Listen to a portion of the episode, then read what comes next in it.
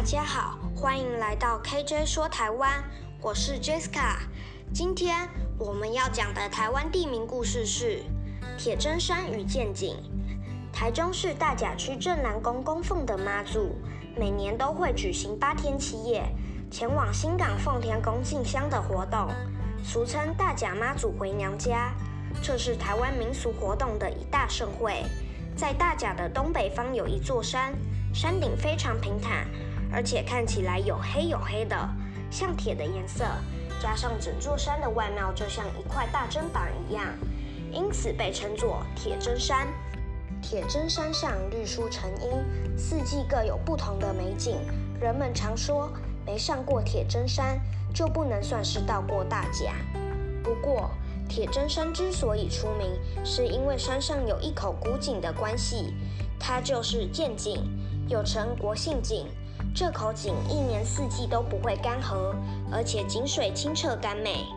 那么，究竟是谁在铁针山上开凿这口井的呢？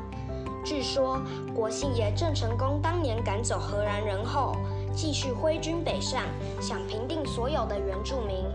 一路上，郑军势如破竹，但是到了大甲的铁针山附近，由于地势不熟，中了原住民的埋伏，死伤惨重。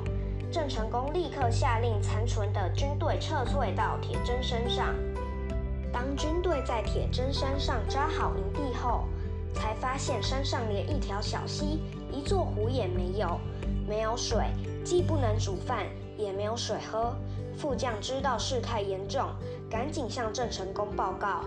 郑成功听了非常焦急，命令士兵分头去寻找水源。不久，派出去的士兵陆续回报，铁针山完全找不到水源。郑成功知道，一旦缺水超过三天，即使原住民不攻过来，军队也会溃散。